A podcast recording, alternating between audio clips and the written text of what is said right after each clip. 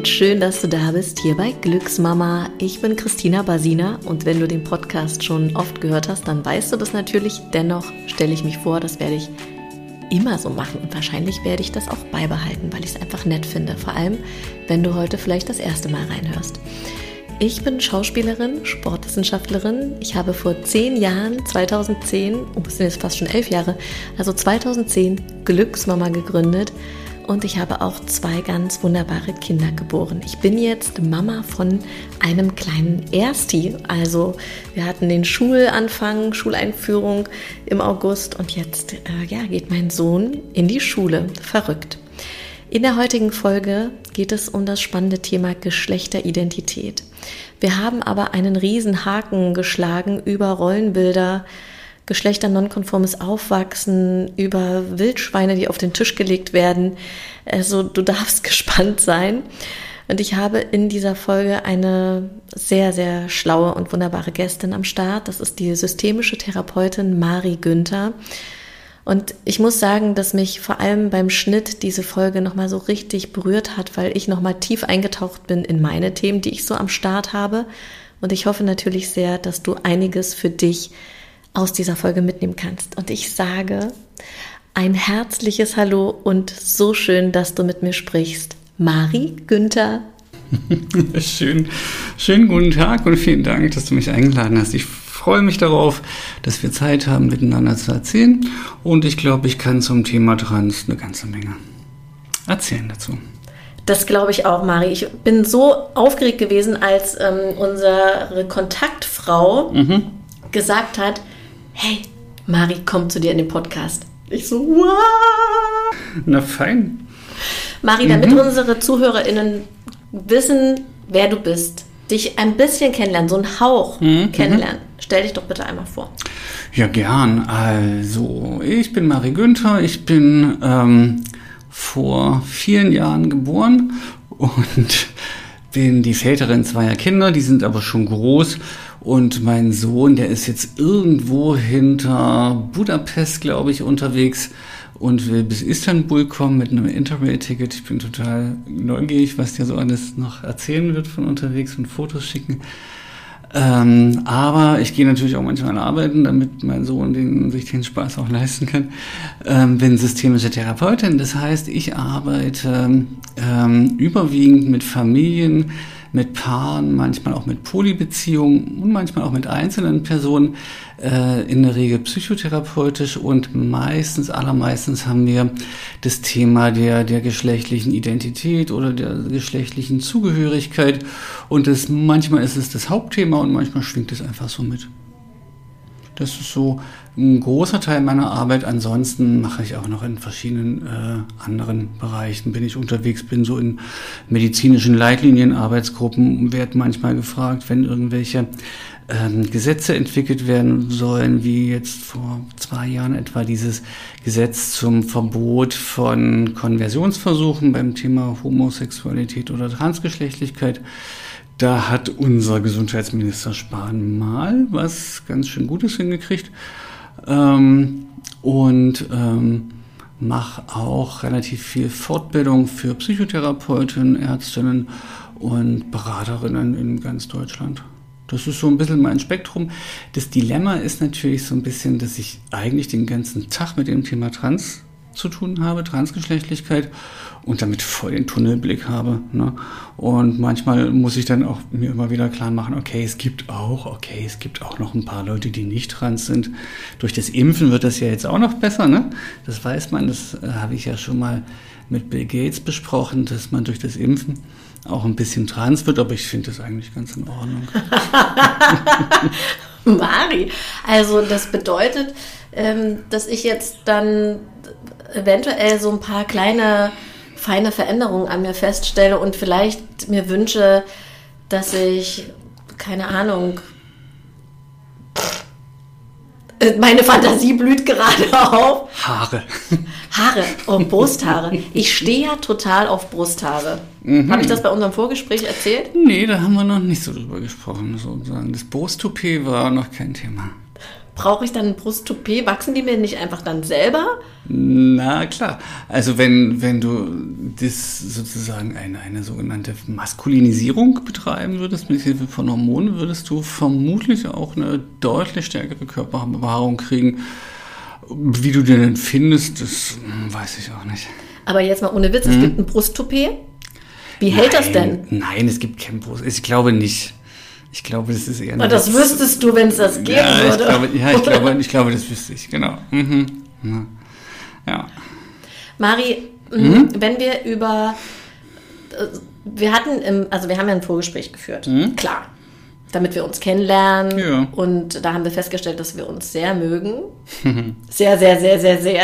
Okay. Dass wir vielleicht bald auf Party gehen zusammen. Mhm. Dass du mich nicht frischfleischmäßig ausgeliefert lässt dort auf der Party. Auf keinen Fall. Genau. Ähm, auf jeden Fall back to business. Mhm. Wenn wir über Geschlechter nonkonformes Aufwachsen gehen, ist, stellt mir so, stellt, stelle ich mir sofort die Frage, ob das überhaupt geht. Das ist, finde ich, eine ziemlich gute Frage. Und das, also wir wechseln mal die Ebene, ne? Weil wir gucken uns nochmal an, weil wir haben es gerade ja ein bisschen leicht genommen, das Thema, ne? So. Und wie es uns miteinander geht und wie das so für Erwachsene in der Welt ist, aber ähm, eine andere Ebene ist, und ich glaube, die ist ein bisschen ernsthafter, ist so, sich nochmal anzuschauen, wie geht es eigentlich Kindern, ja, die ähm, in ja doch meistens Heterofamilien geboren werden und dann irgendwann so, weiß ich nicht, Spracherwerb, drei, je nachdem. Mein Sohn, der hat irgendwie erst mit 14 angefangen und dann auch wieder aufhört. Ähm, und dann irgendwie so ihren, ihren, ihren Eltern oder ihrer Umwelt mitteilen, "Hm, okay, ihr habt ja mal gesagt, dass ich Tim heißt zum Beispiel, ne? aber ich glaube, ich bin... Äh, Nancy oder so, ja. Ähm, ich glaube, ich bin jemand anders und ähm, also so in so viel Wortsätzen schaffen das so kleine Menschen noch nicht, aber es kommt eben manchmal vor, dass kleine Kinder schon an der Stelle eine Idee kriegen, okay, das Geschlecht, was mir sozusagen die Hebamme zugerufen hat, "Ah, es ist ein Junge, es ist ein Mädchen, ähm, war so eine Wette auf die Zukunft und sie hat verloren. Ja, ich glaube, mir geht's da ein bisschen anders. Und dann ist es natürlich so, wenn, wenn Eltern das hören und erstmal sagen, "Hm, okay, wir versuchen das mal zu verstehen und reagieren jetzt nicht gleich mit irgendwie Ablehnung oder Irritation oder, oder "Hm, darüber reden wir nicht so, ja, ähm, dann ähm, haben diese Kinder tatsächlich die Aufgabe für sich rauszuknobeln, wer bin ich denn so ganz genau. Ne? Also das haben andere Kinder auch, aber eben, ich finde, noch mal einen Ticken mehr ähm, wie ist es eigentlich mit meiner geschlechtlichen Zugehörigkeit? Und dann, wenn wir uns mal vorstellen, so mit, mit so Kinderaugen einmal ringsrum zu schauen, wie, wir, wie so die Welt hier in Berlin von mir aus aussieht, dann stellen wir schon fest, dass es total genderkonform ist. Also dass es so ganz viele Erwartungen gibt, wie äh, wie so Kinder und, und dann eben immer gleich Jung oder Mädchen zu sein haben. Und ich glaube, aus deren Perspektive, also aus der Perspektive von Kindern, die da mit ein Thema haben, ähm, ist das ganz schön anstrengend. Ja. Absolut. Diese ganze Industrie tickt ja vor allem auch sehr genderkonform. Also ich gehe, ich weiß noch, als ich mit meinem ersten Kind schwanger war, 2014, äh, ich habe mich überraschen lassen, was das Kind für ein Geschlecht haben wird. Also ein biologisches Geschlecht. Und ähm, bin in, in ein Kinderausstattungsgeschäft gegangen und habe dann nach sozusagen neutraler Kleidung geschaut. Und ich gehe rein und sehe auf der einen Seite blau, eine sehr kleine Abteilung, also kleiner als die der rosa Abteilung. Und ich habe gedacht, die wollen mich verarschen. Es gab zwischendurch was Graues vielleicht noch und so, aber es war sehr auf die Zwölf. Und das konnte ich nicht begreifen. Ich habe mich, ich habe einfach gedacht, hä, aber was ist denn jetzt, wenn ich nicht so Stereotyp junge Mädchen äh, Ding haben möchte? Was mache ich denn dann? Und dann habe ich mich echt durch Online-Shops gewühlt, um einfach, ja, mir so eine Garderobe zusammenzustellen, mit natürlich vielleicht Hinblick auf, ich bekomme eventuell ein zweites Kind und wer weiß, vielleicht wird das ja dann ein anderes Geschlecht haben und könnte Klamotten nochmal wiederverwenden. Klar. Aber ja. dann müsste man, man müsste ja so einen riesigen Haken schlagen. Oder sind, denkst du, dass wir dabei sind, dass unsere Gesellschaft dabei ist, das ganze Thema aufzubrechen? Hm.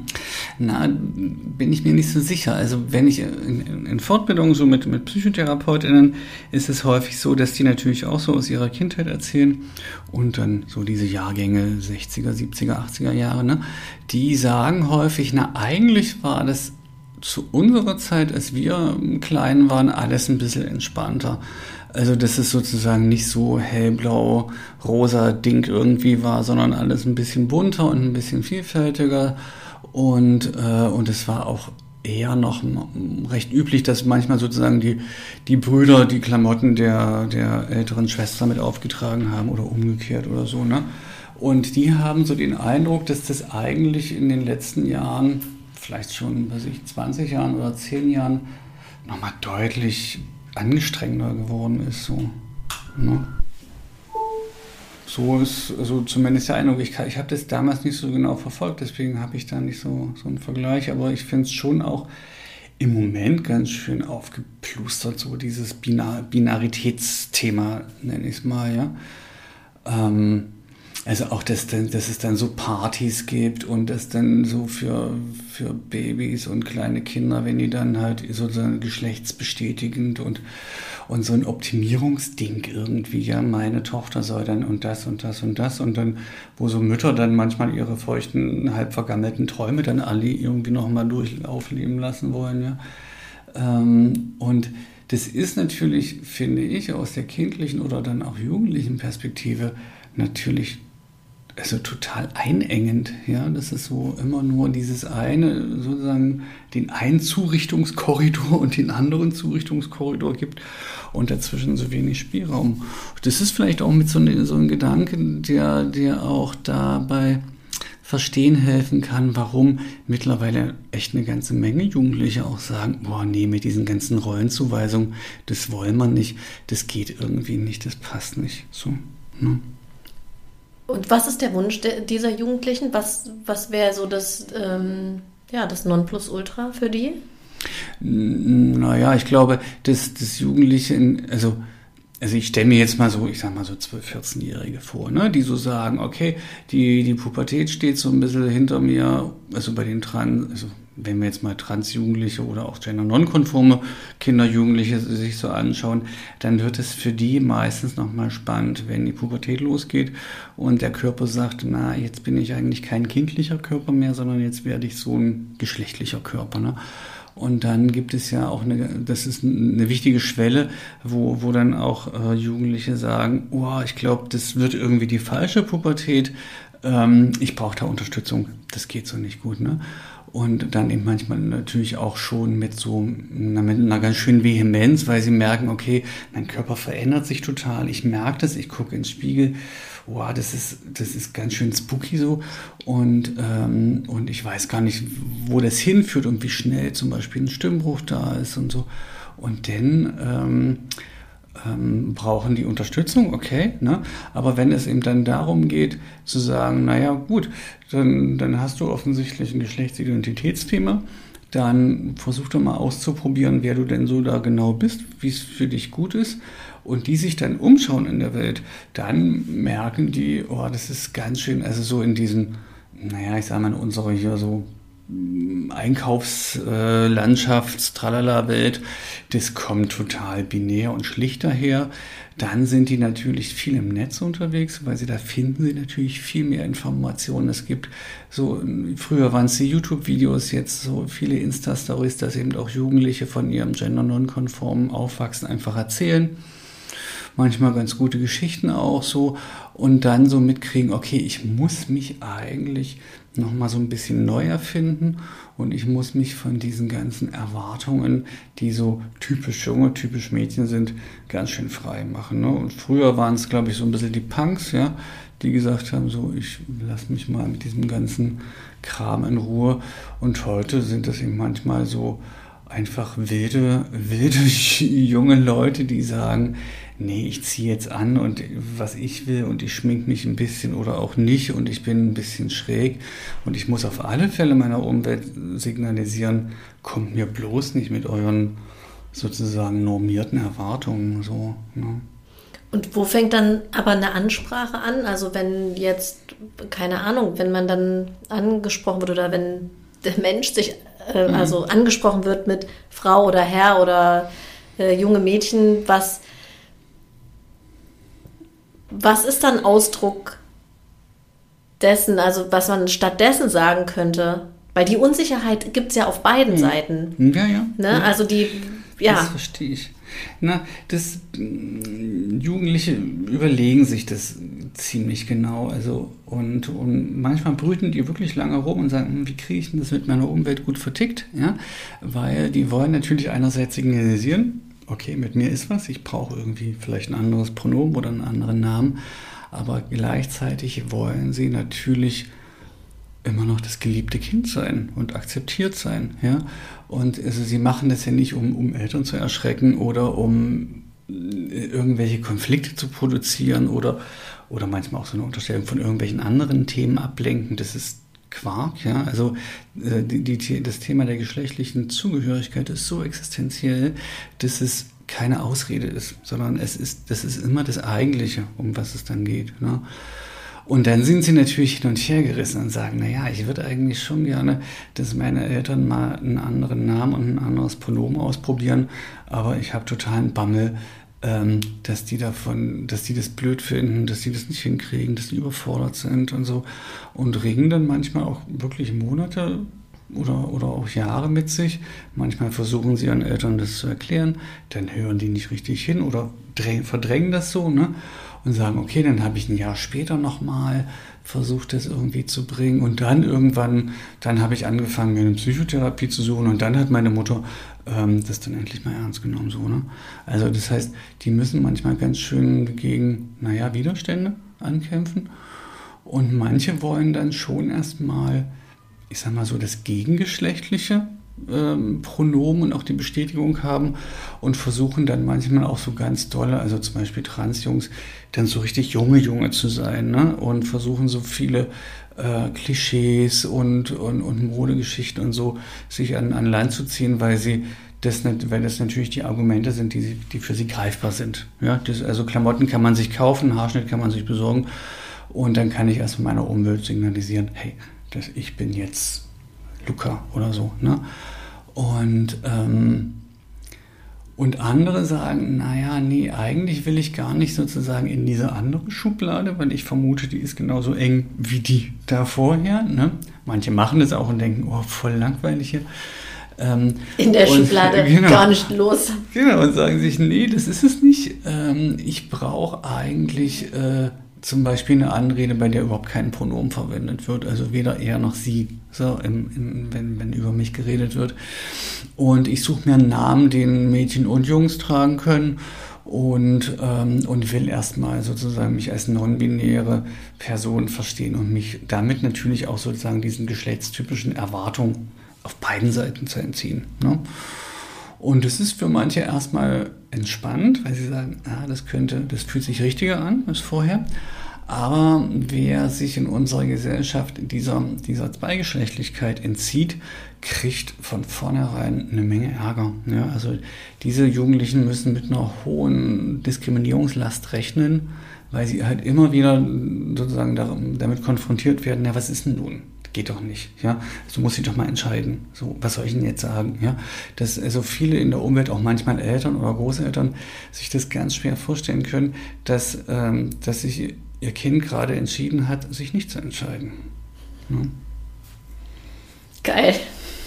Ich habe mich entschieden, mich nicht zu entscheiden. Hm. Quasi gegen, du musst doch wissen, was du willst. Hm. Also zumindest geschlechtlich. Beruflich kann man das noch ein bisschen anders diskutieren. Man sagt, was willst du jetzt mal studieren? Alles. Ähm, klar, das geht nicht. Aber ähm, in dem Bereich, warum nicht? Ja. Ich finde das ja total spannend. Ich habe mir schon so vorgestellt, könnte ich mir vorstellen, irgendwie auch mal, oder anders gesagt, ich habe mir schon oft vorgestellt, welche Wünsche ich mir erfüllen würde, wenn ich mal die Chance hätte, in einem männlichen Körper zu stecken. Okay. Mal, Ist das normal? Willst du es sagen? Mari, ist das normal? Na klar. Naja, also ich würde, ich hätte natürlich die Lust, auf jeden Fall Sex zu haben. Hm. Weil du als Frau, also ich bin ja eine Cis-Frau. Hm. Das Geschlecht, was mir zugewiesen ist, mit dem identifiziere ich mich schon noch Bist sehr halbwegs stark. einverstanden? So, okay. Bin ich einverstanden, finde ich Ja. super. Mhm. Ja. Und ich stelle, und als Frau empfängst du ja immer, also beim Geschlechtsverkehr bist du ja mehr der Empfangende. Echt? Ja, also, also ähm, äh, hm.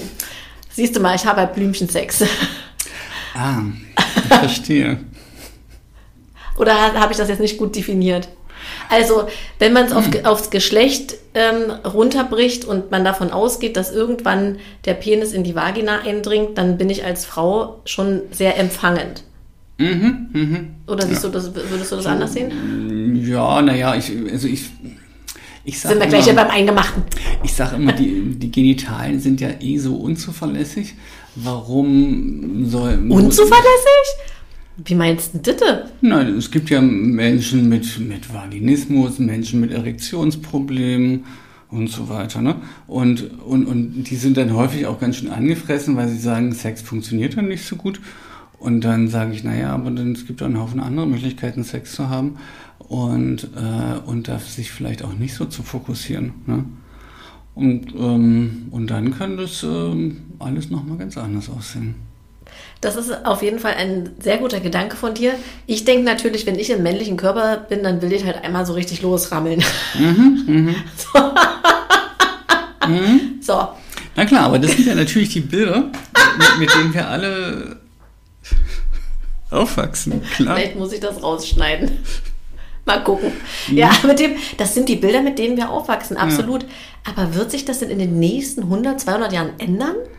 Ja, ja, also ich glaube, das, das hat sich schon lange, also mh, das, was wir, was wir gerade so, so besprechen und was wir so wahrnehmen, das ist ja im Prinzip das, was so, ich sag mal so oben drauf liegt, ja, also was so in den Medien immer verbreitet wird, was, was eigentlich immer so nebenher immer wieder ins Bewusstsein geschoben wird, so ist es, so läuft's, das ist der Sex und na, na, na, ja.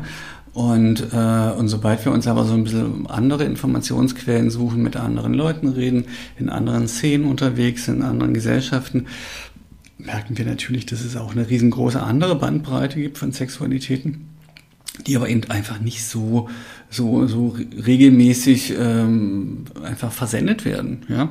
Und deswegen sind die auch nicht so gleich, werden die auch nicht so ohne weiteres assoziiert. Ja. Das ist natürlich, wenn, ich mache nochmal die Schleife zu den Transjugendlichen, ja. Wir sind da ein bisschen davon abgekommen. ne? Ja, aber ich, ich finde, das ist weh, das passt gut zusammen, weil, weißt du, ähm, weil die sind natürlich auch ähm, in dem Alter, dass sie sagen, okay, ähm, ich bin vielleicht irgendwie trans, ich weiß es ja auch noch nicht, ich muss ja noch ein bisschen rausknobeln und alle um mich herum haben Pubertät und das geht auch um Sex. Wie kriege ich denn das jetzt hin? Ja, ähm, und dann gibt es natürlich auch Jugendliche, die sagen, oh, nee, auf keinen Fall, alles gar nicht. Wenn ich nicht weiß, wer ich bin, weiß ich auch gar nicht, was, also da gibt es auch nichts weiteres so. Dann ist es halt so, dass das kann man nicht forcieren irgendwie, ne? Und andere sagen, naja, ähm, vielleicht kriege ich ja darüber so ein bisschen was raus, ja. Also vielleicht versuche ich ähm, mit anderen, anderen äh, Leuten näher zu kommen, vielleicht auch ein bisschen Sexualität auszuprobieren und vielleicht hilft mir das auch so ein bisschen für mich selber rauszuknobeln, wer ich so bin. Ne? Und die sind natürlich genauso wie wir hier gerade von diesen ganzen Klischeebildern auch total ähm, ähm, geformt. Ja, also dann kommt zum Beispiel so ein Transjunge rein, mit 14 oder sowas, und sagt, ja, ich will alles. Ja, also so wie, wie beim Döner einmal alles ohne scharfe Soße, ja. Ähm, und, und hat natürlich eine ganz einfache und eine ganz normative Vorstellung, ähm, ich will dann Testosteron haben und dann muss, muss die Brust flach werden und dann brauche ich einen Penis und dann Bangs, Bums, und dann bin ich so ein richtiger Mann und dann ist fertig. Ne? Und hat natürlich, und ich finde es immer okay und sage, alles gut, kannst du, kannst du so denken, hat ja noch ein bisschen Zeit. Ja, dann denke ich, okay, wir haben Gott sei Dank noch ein bisschen Zeit. Und ähm, und erstmal ist es wichtig, das ernst zu nehmen, zu sagen, ja, das ist halt die Welt, in der die Jugendlichen leben und das nehmen sie erstmal so wahr. Und dann aber eben miteinander zu schauen, okay, es gibt einen Haufen Klischees, es gibt einen Haufen Erwartungen, es gibt einen Haufen Bilder, ähm, aber du musst mal für dich so ein bisschen rausknobeln, was ist denn eigentlich für dich genau das Richtige. So, und dann reden wir eben auch manchmal darüber, wie, wie Sexualität zum Beispiel aussehen kann, dass die sagen, naja, okay, ähm, ich kann mir schon vorstellen, irgendwie zu kuscheln oder Nähe zu haben, aber mein Unterleib zum Beispiel, der spielt nicht mit. So, der, der hat da nichts zu suchen. Und dann sage ich, ja, das ist okay. Ne? Ähm, dann wichtig ist halt, dass du es irgendwie vorher gut erklären kannst, dass, dass deine Partnerin, dein Partner, dass, dass ihr so ein bisschen einen Plan habt, was so gerade die, die No-Gos sind und was irgendwie total auch mh, mm, schick miteinander sein kann. Und manche, manchmal fühlt es sich dann doch doof, doofer an, als du so dachtest. Dann dann sagt einfach dann, also immer gut zwischendurch mal was zu trinken oder eine zu rauchen, dass man immer mal so ein bisschen sich abchecken kann, äh, geht es uns noch gut miteinander, ist das alles so okay, ne? Und dann ähm, ist es halt, im merken eben auch gender-nonkonforme Jugendliche, dass, dass Sexualität eben auch ein, ein, viel weiteres Feld sein kann, als so dieses, dieses totale Genital- fixierte, ja, dieses Penetrationstheaterchen. Um das, ist das, was ich vorhin so schön ja, ausgeschlachtet ja, habe. Ja, ja, genau. ne? Und das ist, finde ich, also ich glaube, für alle Menschen, die Sex haben, ein, ein wichtiges, ein wichtiges, eine wichtige Erkenntnis, ja, dass es eine unglaubliche Bandbreite gibt von, von großartiger Sexualität, die, die nicht nur dieses enge normative äh, immer wieder durchtonen muss. Ist auch für den Rücken irgendwann schwierig, oder? Und sag mal, Mari, mhm. wenn jetzt Jugendliche vielleicht kurz vor der Pubertät mhm. zu dir kommen, wie schnell dürfen wir da handeln, dass es sozusagen nicht in eine Pubertät reingeht, wo es dem Jugendlichen total schlecht geht hm. damit? Hm. Das ist äh, eine ziemliche Knallerfrage, ne, weil das gerade auch ähm, in den Medien und äh, in manchen medizinischen Bereichen schwer diskutiert wird. So, ähm, gut, wir, wir stellen uns mal vor, hm, sagen wir ein Transjunge, ja, ähm, 12, sagen wir mal 13, ja, und Pubertät hat, na sagen wir 12, Pubertät ist seit läuft ein Jahr ungefähr so, ne? Und, ähm, und naja, in dem Alter kommen die natürlich immer mit ihren Eltern. Ja, so. So, und dann sitzt man da halt miteinander und über und, und dann erzählen die Eltern meistens natürlich ganz viel und sagen, ja, das, ähm, wir haben uns jetzt schon, weiß ich, ein Jahr damit beschäftigt, äh, Neo, nennen wir mal Neo, hat sich, äh, hat sich da irgendwann, hat er sich geoutet. Wir haben das gar nicht richtig so verstanden. Wir haben auch mal erst gedacht, na, es ist eine Phase. Wir sagen, na, lass mal, klar kannst du dir äh, andere Klamotten kaufen. Ja, wir können dich auch Neo nennen, okay. Mit dem Pronomen, ach, das, das kriegen wir halt immer nicht so gut hin, aber wir bemühen uns fahre ich natürlich den Jugendlichen und stimmt es auch, geben die sich echt Mühe. Und er sagte, ja, das ist schon ganz in Ordnung so. Und, ähm, und bis dahin sagen dann die Eltern, ist es eigentlich noch okay, ja. Ähm, und jetzt äh, sagt er aber, nee, wir müssen hier, also das geht so nicht weiter, der braucht so eine Pubertätsblocker, so, ne. Hm, und dann ähm, ist es für mich natürlich immer wichtig zu verstehen, was ist denn eigentlich schon alles passiert? Ja, so in dem, also wer, wer hat schon welche, welche Gedanken gehabt, für sich welche Sachen geklärt, ausprobiert und ähm, manchmal mache ich so, dass ich mir dann, also das sage ich nicht offiziell, ja, aber so ein, so ein Gedanke im Hinterkopf, dass ich denke, warum kommst du jetzt erst? Ja, also das heißt sozusagen mir die Geschichte von der Seite anzuschauen, ähm, was hast du also alles bisher schon bewältigt und was hat dich möglicherweise auch gehindert, zum Beispiel sich dich den Eltern eher zu outen, ähm, schon Hilfe zu suchen, als die Pubertät noch nicht so weit war und so weiter. Ne? Und, und dann eben erzählen Jugendliche, dass sie sagen, naja, eigentlich hatte ich schon in der Grundschule so kommende Geschichten. Ich wusste auch nicht so richtig, ich konnte es nicht fassen, so, ja. Ähm, habe mich aber immer irgendwie ein bisschen unsicher gefühlt oder manchmal habe ich eben auch immer geguckt, was die Mädchen, also die anderen Mädchen so machen und habe versucht, das so nachzuahmen und haben man, dann haben die auch manchmal gesagt, naja, dann habe ich auch eine ganze Zeit lang mal so richtig Mädchen, Mädchen, aber dann habe ich gemerkt, oh, das ist es wirklich nicht. Ja, sowas finde ich immer total interessant, das zu hören, weil ich denke, okay, ähm, du hast zumindest schon mal dadurch rausgekriegt, wer du nicht bist. So, also so Mädchen, Mädchen, das bist du nicht. Ja, so.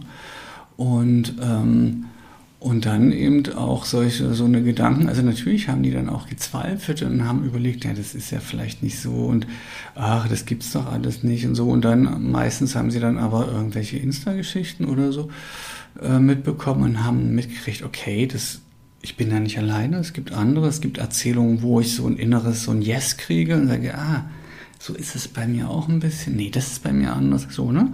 Und ähm, und dann eben äh, für sich äh, Worte ausprobiert und dann eben auch so zum Beispiel sagen, ich bin ja im trans und dann für sich gecheckt, ist das das richtige Wort, passt es zu mir? Oder ich bin non-binär? Und dann eben konnten sie eben auch zu ihren Eltern gehen und das sagen, ja, aber sie hatten eben zum Beispiel das Problem, dass sie sagen, naja, ich hatte zwar die ganze Zeit das Gefühl, aber ich hatte überhaupt kein Wort dafür und erst als ich das hatte, konnte ich eigentlich ähm, auf meine Eltern zugehen um was zu sagen, weil ohne Worte ist Reden schlecht. So, ne? Und, ähm, und das ist, sind wichtige Prozesse, die immer schon mal gelaufen sind, wenn die Leute überhaupt in, in die Beratung kommen. Und dann ist es wichtig zu klären, weißt du, was du tust? Also das heißt, mit den Jugendlichen genau zu besprechen, was würde denn so eine Behandlung für Folgen haben? Was sind die Risiken? ähm, und damit im Grunde eine informierte Entscheidung stattfinden kann. Das ist so ein bisschen die, die Überschrift solcher Gespräche. Jugendliche müssen eine informierte Entscheidung treffen können und äh, in, in eine medizinische Behandlung einwilligen. Ja? Und das können sie nicht ohne weiteres, weil sie minderjährig sind. Also muss man das im Einzelfall ziemlich genau miteinander checken, was haben die da schon eigentlich verstanden. So, und dann machen wir so, jetzt ist mal so ein bisschen Prüfung. Erzähl doch mal, was du da schon alles rausgekriegt hast. Und dann setze ich das alles so ein bisschen zusammen. Und mit den Eltern ist es natürlich, die hören das natürlich mit.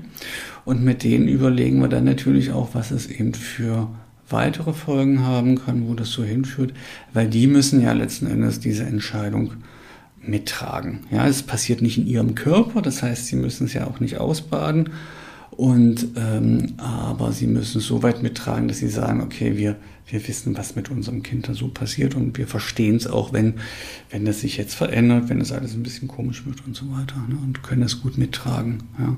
Und manchmal sind Eltern natürlich total besorgt und sagen, nee, eigentlich kann man das ja nicht machen, das ist so früh. Und dann steht man natürlich vor diesem Dilemma und sagt, naja, okay, wenn wir jetzt was machen, also wenn wir die Pubertät anhalten, dann machen wir was, klar. Und dann verändert sich was. Und wenn wir aber nichts machen, dann verändert sich auch was. Nämlich die Pubertät geht weiter. Also es gibt sozusagen kein Nichthandeln in der Situation. Ja. Aber wir wissen auch nicht, was für das Kind richtig oder falsch ist, oder? Gibt es das nee, überhaupt? Also wir wissen nur, was das Kind für sich als richtig oder falsch einschätzt. Und das ist aus sozusagen aus ethischer Perspektive das Einzige, was wir haben.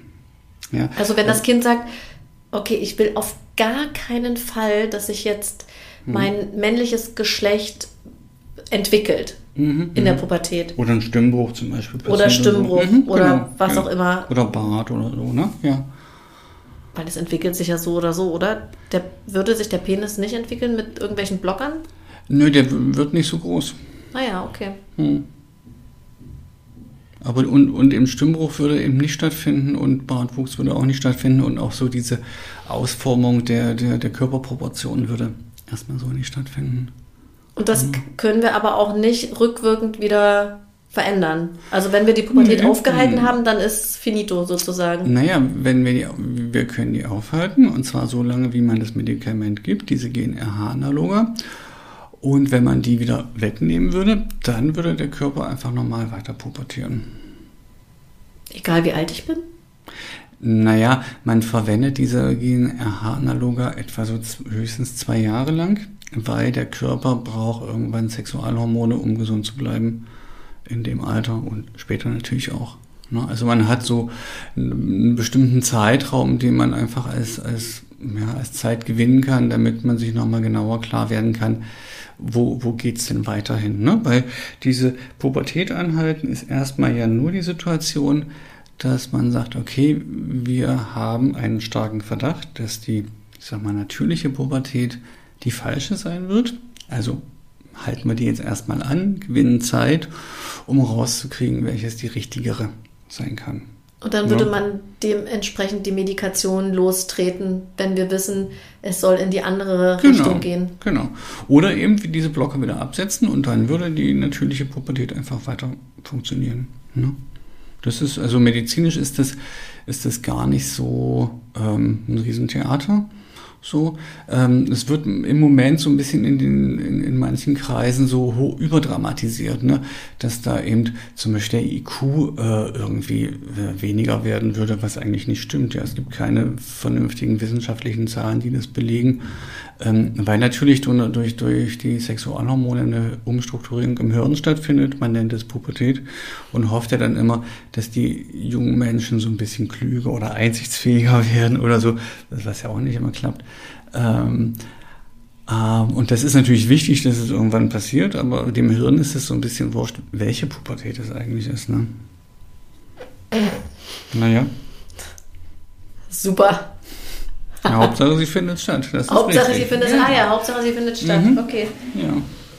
Ähm, wir, wir haben vorhin kurz, nicht hier im Podcast, sondern als wir eingangs schon so ein bisschen gequatscht haben, mhm. haben wir äh, uns die Frage gestellt, ob wir eigentlich oder dass Eltern sich auch die Frage stellen dürfen, hey, sagt mal, wie fein seid ihr eigentlich mit eurem Geschlecht, in dem ihr lebt, in dem ihr mhm. in der Außenwirkung präsent seid? Mhm. Was denkst du, wie viele Leute sich diese Frage stellen? Ernsthaft? Na, wenn sie das Glück haben, dass sie Transkinder haben, dann machen sie das eigentlich fast immer. Ja, also ich weiß nicht, ich rede nicht mit allen Eltern darüber, aber es ist ähm, in in vielen Beratungen immer auch ein Thema, dass, dass Eltern, also sozusagen der Klassiker ist so ein bisschen, dass Eltern denken, oh, was haben wir denn falsch gemacht, ja? Und früher, weiß ich nicht, vor zehn Jahren oder so, als ich angefangen habe oder zwölf Jahren zu beraten, war es wichtig, diese Frage zu stellen, weil Eltern waren total erleichtert und haben gesagt, ja, wir haben das auch schon gedacht und oh, was haben wir denn und so. Und dann, dann war das wirklich ein wichtiges Thema. Und, und Eltern mussten auch beruhigt werden und sagen, nee, man kann durch Erziehung oder Heißbaden, kann man kein Kind trans machen, so, ne? Ähm, und heute ist es so, dass diese Frage eigentlich schon so ein bisschen durch ist. Ne? Wenn ich sage, na, was haben wir denn wieder falsch gemacht, dann schmunzeln die und sagen, okay, das ist mittlerweile sozusagen Allgemeinwissen. Ne? Das hat sich ein bisschen entspannt. Aber ähm, das ist natürlich der Einstieg, weil den Gedanken gibt es natürlich trotzdem. Ähm, zu überlegen, ja, wie, wie ist es denn bei mir eigentlich? Bin ich denn ein, vielleicht, also wenn so ein Vater zum Beispiel überlegt, okay, mein Sohn will jetzt ein Mädchen sein, ja, ähm, bin ich denn kein gutes Männervorbild gewesen? Habe ich da irgendwas nicht hingekriegt? Und, und landet natürlich dann auch bei der Frage, ja, wie, wie komme ich denn eigentlich mit meinem Mannsein so zurecht? Ne? Und manche ähm, merken dann auch, wenn sie an ihre eigene Kindheit und Jugend denken, dass sie natürlich auch immer wieder ähm, mit solchen Erwartungen und, und, und Rollenbildern konfrontiert wurden, wie denn ein Junge zu sein hat. Und manche dieser, dieser Erwartungen haben sie gerne genommen und sagt, ja, so bin ich und das bestätigt mich. Und manchen haben sie sich natürlich auch entzogen und oder haben, haben sich da gedrückt und haben gesagt, nee, nee, so, so ein komischer Typ will ich eben auch nicht sein und immer irgendwie mitsaufen oder ähm, oder irgendwelche komischen Rituale oder immer der Starke sein ähm, oder äh, zur Armee gehen und so, das, ähm, das bin ich doch eigentlich gar nicht. Und dann merken sie, naja, ähm, ich habe ja eigentlich in meiner Jugend auch ähm, eine, eine Weile gebraucht, um so meine Rolle zu finden. Ich bin natürlich in diesem, ich sag mal, männlichen Korridor geblieben, ja, und für mich ist es auch okay und habe natürlich vielleicht auch eine Weile gebraucht, mit, um mit meinem Körper gut zurechtzukommen und den zu mögen, was bei Frauen nochmal ein größeres Thema häufig ist, ähm, weil der weibliche Körper nochmal mehr mit Erwartungen einfach äh, traktiert wird so. Ähm, Aber ich bin auch nicht einfach so sozusagen mit so einer Männer- oder Frauenschablone ausgestanzt worden, sondern ich habe eben auch einen Prozess hinter mir.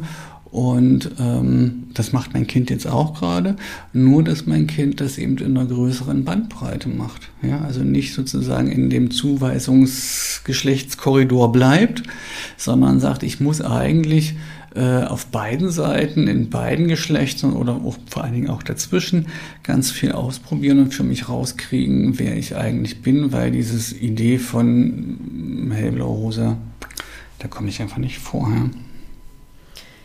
Denkst du, dass wir das gar nicht unterdrücken können, wenn wir das Gefühl haben, wir wollen die Korridore unbedingt aufbrechen? Oder, oder kennst du Menschen, die aber in diesem Korridor bleiben, ein Leben lang, ohne da jemals auszusteigen, also auch nicht heimlich? Ja. Ja? Ja. Also so, also für einerseits für Transpersonen ganz deutlich, dass, dass ich, also es gibt Menschen, die sagen auf dem Totenbett, dass, dass sie eigentlich was anderes leben wollten und sich nicht getraut haben und dann sterben sie. So. Ähm, oh Gott, Mari, das, das traurig. Ja, das, das, ähm, die, die Gesellschaft ist da schon ähm, recht streng und, ähm, und viele Leute erleben das als einen unglaublichen Druck und sagen, nee, ich kann nicht ähm, einfach das Leben, was ich schon seit, weiß ich nicht, 60, 70 Jahren in mir trage, weil ich bin ja, ich sag mal, ich bin Mutter, ich bin Patientin, ich bin Tochter, ich bin Partnerin, ich bin Nachbarin, ich bin ja in all meinen sozialen Bezügen ich bin Nachbarin. weiblich, ja. Plötzlich der und, Nachbar als Mann um die Ecke kommt. Na klar, und, und, und mein, meinen ganzen sozialen Kontakten müsste ich ja mitteilen, ich bin jemand anders und habe dann natürlich große Angst, dass ich ähm, abgelehnt werde. Und das ist so wie, wie sozusagen wie sozialen Todsterben. Ja? Also wir Menschen sind nun mal Herdentiere. Und wenn wir da so die Vorstellung haben, wir äußern da etwas, dass wir nicht mehr zur Herde gehören, dann, dann fühlt sich das an wie Sterben. Und dann machen das ganz viele nicht. Aber das ist ja nicht nur, finde ich, das, das Thema, was manchmal Transleute mit sich rumtragen, ja, dass es, dass es lange dauert, bis sie sich outen und dass, es, dass die Seele auch eine Menge Beulen dabei ansammelt, sondern das ist natürlich auch bei vielen CIS-Personen, die ähm, eigentlich mit einem guten Teil dieser, dieses ganzen Jungen- oder, oder Männer-Frauen-typischen nicht zufrieden sind, aber sich auch nicht trauen, da auszubrechen. Ja? Also manche, manchmal vielleicht dann doch, also endlich mal scheiden und endlich mal dann nicht diese, diese Frauenrollen-Dinger immer weiter durchzutoren, ja. Immer unten liegen, immer stille halten und also was für langweiliges Zeug, ja. Ähm, Naja, und, und, aber manche, manche leben wirklich, glaube ich, lange Jahre in einem, in einem großen Unglück. Ja. So, es gibt auch manchmal Leute, die sich mit 70 dann noch scheiden lassen, weil sie sagen, jetzt ist wirklich mal genug. Ja. So, ich ertrage das nicht mehr. Na. Und das, das finde ich ja krass, nach in, so vielleicht 50 Jahren Ehe, ne? Ja, ja. Aber das ist eigentlich in, in Hab Paar... Habe ich noch nie erlebt. In Paartherapien gibt es immer wieder. Gibt es immer wieder? Ja. Also in Paartherapien äh, spielt es immer auch eine Rolle, ähm, wie, wie, welche sozusagen Erwartungshaltung ans männlich und weiblich sein gibt es eigentlich. Und gerade wenn, wenn ich, wenn ich so Paare habe, wo eben eine Cis-Partnerin ist ne, oder Partner und die andere Person sich outet, ähm, dann ist es natürlich für dieses Paar ziemlich tricky, weil die eine Person will sich woanders hin entwickeln und die andere sagt, Entschuldigung bitte, ich wollte das aber gar nicht so, ja, und muss da jetzt aber irgendwie auch eine Position finden. Und manchmal gelingt es aber, dass die es wirklich schaffen, ihre also wirklich eine ganze Menge bisher Gelebtes zur Disposition zu stellen und sich neu zu erfinden und erleben manchmal wirklich einen großartigen neuen Sex miteinander und eine andere Innigkeit und Verbundenheit, die vorher wirklich verstellt war von solchen Vorstellungen, ich muss doch immer so sein hm, hm, oder so sein, weil sich das ja so gehört und weil ich glaube, dass mein Gegenüber das so erwartet, aber eigentlich haben wir nie darüber gesprochen. So, ne? Hm. Ja, das wirft in mir natürlich auch so einige Sachen auf. Und das, das Doofe ist halt, dass diese, dass diese ganzen Rollenerwartungen so ähm, massiv eigentlich sind, dass sie, dass sie uns wirklich richtig formen, ja, dass man sich nicht einfach so sagen kann, ich mache mich jetzt mal schnell frei davon, so, ne, sondern dass es halt äh, richtig ein, angewachsen ist, so. Ja, da kommen wir jetzt, ähm, da schlagen wir jetzt den Haken zum, mhm. was, dass das Wildschwein auf den Tisch geknallt wird. Ne? Mhm. Das ist, mhm. der, das jetzt ist kommt nämlich, das Wildschwein. Jetzt kommt das ah, Wildschwein. Okay. Ja. Wir reden nämlich schon 45 Minuten, stell dir das vor. Okay. Kommt jetzt schon so lang vor? Ich habe nicht drauf geachtet, ja. Also, genau, das Wildschwein, mhm. das habe ich ja irgendwie gesagt, dass ich, äh, ja, von, also ich lebe ja sozusagen in Scheidung oder bin getrennt von dem Papa meiner Kinder und habe so im Zuge der Trennung gedacht, oh Mann, ich, also der nächste Typ, den ich irgendwie will, der soll mir auch mal das Wildschwein auf den Tisch knallen. Damit ich das nicht immer nur mache. Hm. wofür steht, also da wir ja im Friedrichshain sind, weiß ich nicht, wie das hier wie die Wildschweindichte hier ist. ähm, daher, das die Uckermark. wofür, wofür steht denn das Wildschwein? Also das Wildschwein steht für Hey Baby, mach dir keine Sorgen, ich regel das für uns. Mhm, mhm. Oder ja. Hey Baby, pass auf, ich entscheide das jetzt mal. Ich habe natürlich auch in meiner Rolle als Geschäftsführerin das Gefühl, dass ich unfassbar viele Entscheidungen immer wieder mhm. treffen mhm. darf für das Unternehmen, für meine Mitarbeiterinnen, für alles Mögliche. Mhm. Und das war auch eines der Knackpunkte in meiner Ehe, dass ich, ähm, ja, dass immer wieder Gespräche mit meinem Ex-Mann losgingen, dass er gesagt hat, was denkst du denn? Hm. Und ich dachte, ja, was denkst du denn? Ich will nicht mehr denken. Ja, und ja. ich schon sehr viele Entscheidungen getroffen habe.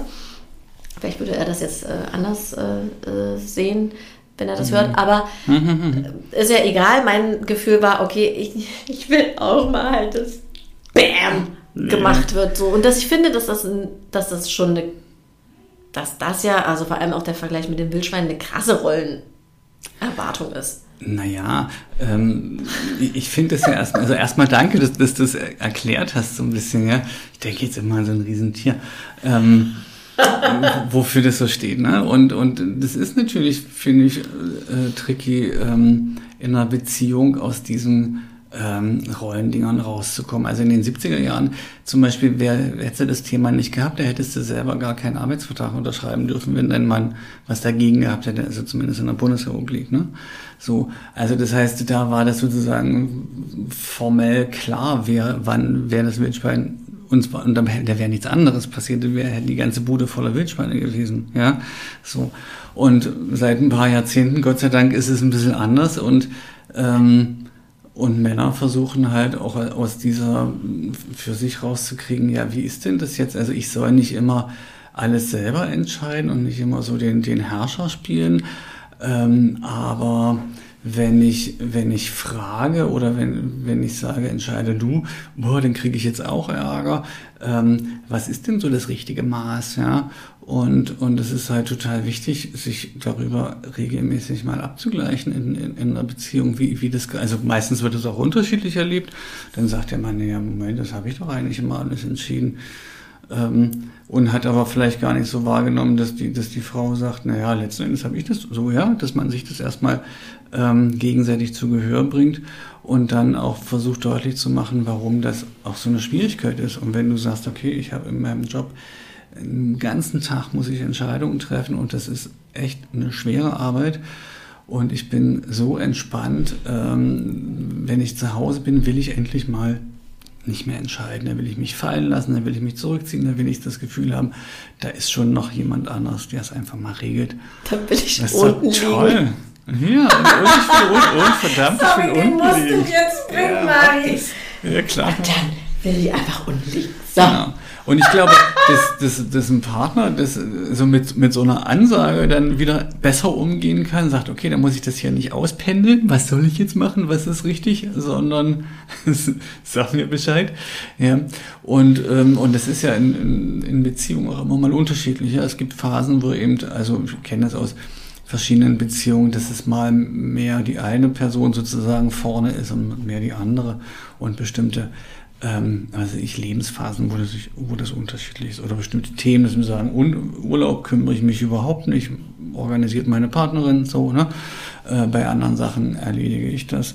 Ähm, aber das gehört dazu, das erstens zu besprechen und zweitens auch immer das zu besprechen, was dahinter steht, nämlich dieses, das Wildschwein-Thema, nämlich, ähm, dass, dass wir solche, so eine Erwartung und so eine Sachen internalisiert haben und die uns tatsächlich wie ein dickes Wildschwein immer wieder auf die Füße fallen. Ne? Das werden wir nicht los, sozusagen. Nee, das ist Arbeit, das ist echt Arbeit. Und denkst du, ich nehme das Wildschwein-Thema mit in jede neue Beziehung? Ja, klar. Na, Muss ich zu dir in Therapie kommen? Das ist, erstens ist es dein Haustier jetzt, das müssen wir schon mal akzeptieren. Und äh, zweitens ist es doch wichtig, also, ist, also es ist doch viel besser, dass du weißt, dass es das Thema gibt. Ja, als wenn du äh, einfach nur Menschen verurteilen würdest oder dich für selber für unfähig oder irgendwie halten würdest und gar nicht reflektieren könntest, dass es da so ein komisches Rollending gibt, dass das irgendwie unhandlich ist, ja, manchmal auch ein bisschen riecht vielleicht, aber es gehört natürlich zu mir dazu und ich muss dafür für mich einen guten Umgang finden und das wird aber wahrscheinlich die nächsten, sagen wir mal 70, 80 Jahre noch dein Thema, dein Job sein, aber das haben alle Beziehungen. Also wir können auch sagen, in jeder Beziehung gibt es ein Wildschwein. da fühle ich mich jetzt schon besser. Ja, das ist gut. Du hast in einem Interview gesagt, das fand ich ganz spannend, dass du für manche Sätze, die du jetzt irgendwie so ganz easy peasy über die Lippen bringst, 20 Jahre gebraucht hast, um die zu sagen. Ähm, naja, so spontan fällt mir jetzt natürlich nicht so, so was ein, aber ähm, vielleicht kann ich es ein bisschen allgemeiner formulieren. Also ich arbeite schon lange in dem Feld und versuche sozusagen das Transsein äh, zu erklären oder zu erläutern. Und lange Jahre hat mich das auch immer aber ganz schön persönlich auch mitgenommen und ich, ich wollte dann das natürlich ganz genau erklären und ganz richtig erklären und so lange, bis, mein, bis es dann richtig mal verstanden ist, wobei man das ja nie weiß, ja. Und, und musste halt auch todernst sein dabei, ja. Und ich glaube, das ist, hat sich ein bisschen verändert, ich sage, okay, wir haben eine riesengroße Vielfalt von Geschlechtlichkeiten und die, wir haben so eine, finde ich, auch relativ willkürliche Unterscheidung zwischen denen, die mit ihrem Zuweisungsgeschlecht zufrieden sind und die anderen eher weniger. Und ich glaube, dass, dass, dass die Grenzen ganz schön fließend sind und, ähm, und kann mir aus meiner, ich sag mal, transgeschlechtlichen Hochsitz, ja, wenn wir das jetzt mal bei der Wildschwein-Metapher bleiben, kann ich mir so die menschliche Vielfalt so ein bisschen anschauen und ähm, kann dabei auch ganz schön schmunzeln und das ganz schön putzig finden, was so manche Zislinge so alle für sich tun und manchmal Transleute auch. Also das heißt, ich glaube, ich habe eine ganz schöne, eine ganz schön große Gelassenheit entwickelt so mit diesen ganzen Themen. Ist das mhm. aber für dich manchmal schon auch so ein, ähm, ja, so ein, so ein Dschungel, wo du denkst, okay, Moment mal, gibt es da wieder irgendwelche neuen Sachen, auf die ich achten darf oder auf die ich achten möchte? Mhm, natürlich. Also die, die Dinge verändern sich, das ist so das eine. Ähm, und es gibt immer mal wieder neue Begriffe, die ich eben auch noch nicht gehört habe. Zum Beispiel? Ähm, na, Komm, ein Begriff, der dir neu untergekommen ist in letzter Zeit. Mhm, das ist jetzt schon wieder ein Weilchen her, also der Begriff Vapo-Gender. Ja. Vapo-Gender? Ja, fand ich total großartig. Also es gibt ja so sowas wie Gender Fluid, ja, also sozusagen ein, ein, ein, eine Bewegung. Ja, so was also, Fließendes habe ich nämlich gerade gedacht. Genau, so ja. genau, und Vapo meint ja so dieses Dampf, ja. Also Rauch, Nebel, etwas, was man, was, was man zwar sehen kann, aber nicht greifen kann, so.